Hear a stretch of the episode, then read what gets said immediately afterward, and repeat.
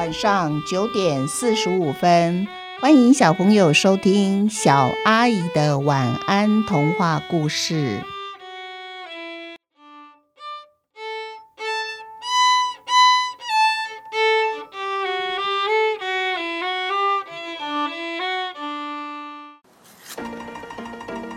小朋友，大家好！今天这一集的故事呢，是一个真实发生的故事，也是兔子系列的特别的一集的故事。因为疫情的关系呢，在家录音比较方便，所以我就想，那就加入这一集吧。这一集在介绍的是一个真实的黑兔子的故事。也许小朋友会想，诶，兔子系列的四个故事里面呢，有三只主主角兔子。都是黑色的毛，为什么？对，因为今天我要为大家介绍为什么。就是其实这只兔子的原型是一个真真实实的兔子哦，那是我养过的一只小黑兔。这只小黑兔是我外甥女买给我的。她说她经过宠物店的时候，透过玻璃橱窗看到这只小黑兔，她觉得它很可怜，于是她进去问了老板。老板说：“哎，这只兔子好丑哦，已经把它放在这里卖三个月都卖不出去了。”大家想一想，老板每天天一亮，睁开眼睛看见这只小黑兔，就想：“哎，我又赔钱了。”老板的表情和想法，说不定没有当着小黑兔的面表现出来，可是小黑兔是会知道的哦。这时候，小黑兔的心里就留下了一个阴影了。晚上十一点半呢，他被送到我家，外甥女把它买下来了，因为他觉得它好可怜哦。加上我之前的一只白色的兔子过世了，他心里想，也许我想再养另外一只兔子吧。当我第一眼看见小黑兔的时候，我明白了为什么它被卖三个月都卖不出去。当然，我也没有办法理解我外甥女的眼光为什么如此的与众不同，因为她跟我说这只兔子好可爱，好可爱哦。其实啊，你真的看到它，你会发现一点都不可爱耶，因为它长得不像一只兔子。嗯，如果你问我它长得像什么呢？嗯，其实我为它写过一篇文章，一篇散文，我的标题就是“兔子该长什么样子”。对，就是这个问题。兔子该长什么样子呢？就是应该长得像兔子啊，就算不是那么像兔子，但也不能长得像迪士尼卡通影片里面的变身国王。不知道小朋友们看过这个童话故事没有？这卡通影片有点久了哦，里面呢就有一个国王，他被变身了，变成一只骆马。唉我家的小黑兔就像一只缩小版的骆马，然后呢，它是黑色的毛，很瘦，因为它在宠物店里面，想必老板也没有给它什么吃的，所以它很瘦，嘴巴就显得特别的长又特别的大，真的，如果你认真看它，很像一只很恶心的特大号老鼠哎。然后啊，后来几天以后。有些大学生到家里来访问我，他们一看到小黑兔就很难为情的问我说：“我是不是可以直接说啊？”我说：“你们要说我小黑兔什么吗？”他说：“其实我们看它觉得它很像一只猪诶。你看，所有看过它的人，从来没有人说它是一只兔子，像一只兔子。像这样子的兔子啊，是很难得到人们宠爱的，对不对？”就像我们有时候看到跟我们长得不一样的特殊的人，我们也很难一眼就喜欢上这些那么特殊的人，因为被他，因为他被在宠物店被关了三个月的关系，所以他到我家那前几天啊，他还真的不太会走路诶，他会用他短短的前脚拖着他长长的后腿走。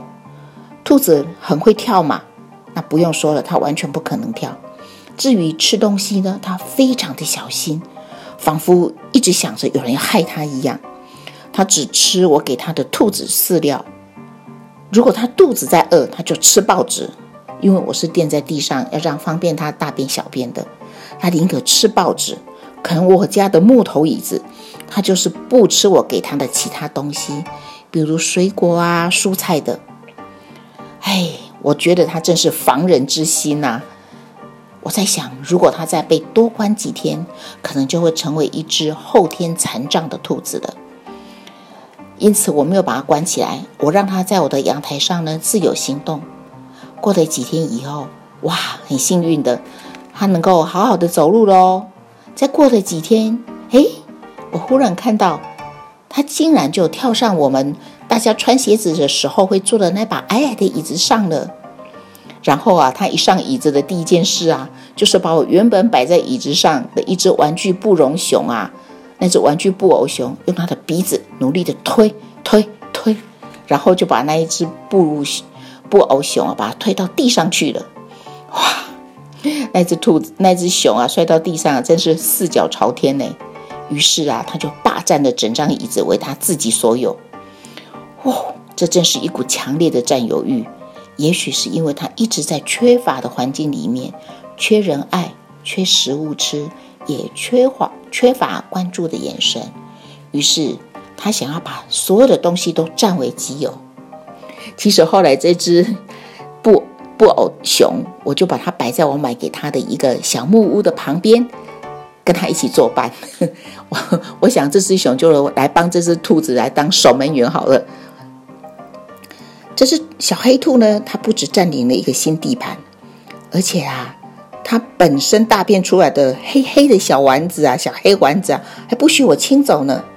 我每次啊去清它的大便，它会站在一旁边虎视眈眈的看着我。那时候每次看着我的时候，我就我就骂他一句说：“少发神经的，把你清干净啊，不然你大便的这个桶子里面可臭死了呢。”没想到我一说他就生气了，就呼呼呼，真的哦，从他的鼻子开始呼呼呼的对我呼。仿佛是在抗议我一样，抗议我一样哦。他长得不像兔子，他的许多行为也不大像兔子。他有很严重的洁癖，所以只要他的大便盆里有大便在，他就不会再进去里面大，他会找另外的地方大。啊，这可奇怪了。如果他爱干净，不是得让我把他的大便盆里面的黑黑的小丸子大便给清掉吗？哎，他就是不懂这个道理。他宁可选另外一个地方大，然后把他大便盆里面的大便继续留着。还有啊，他每天都把他自己身上的毛打理的非常非常的干净，他不时的在睫毛，努力的睫毛。我看他睫毛的功夫啊，毫不输给一只猫。而且啊，他非常的神经质，只要有一点点小动静，他就会吓得马上躲到黑暗的地方。慢慢的，慢慢的，他在行为上比较正常一点的，他的活动力呢也很正常。可是有一点，他没办法正常的，就是他跟人不亲近，他真的不喜欢跟人在一起。如果我跟他说：“小黑，黑毛过来，我抱抱你。”他绝对吓得躲得我更远。他宁可每天在我们家的阳台上，短短的一百公分，他可以。短跑的冲好几趟，然后呢，有时候他就绕着一只拖鞋，一直跑圆圈，一直跑圆圈，看得我头都晕了。我是不知道他这么样子拼命三郎，我又该说他像什么兔子呢？呃，应该像说他像什么动物呢？因为他不像兔子。慢慢的，他黑色的毛越来越亮了，他也胖起来了。这时候我认真的看看他，觉得，哎。它其实长得也真不错呢，但是如果我伸出手想要摸它，就它就会非常紧张的把身体弯起来。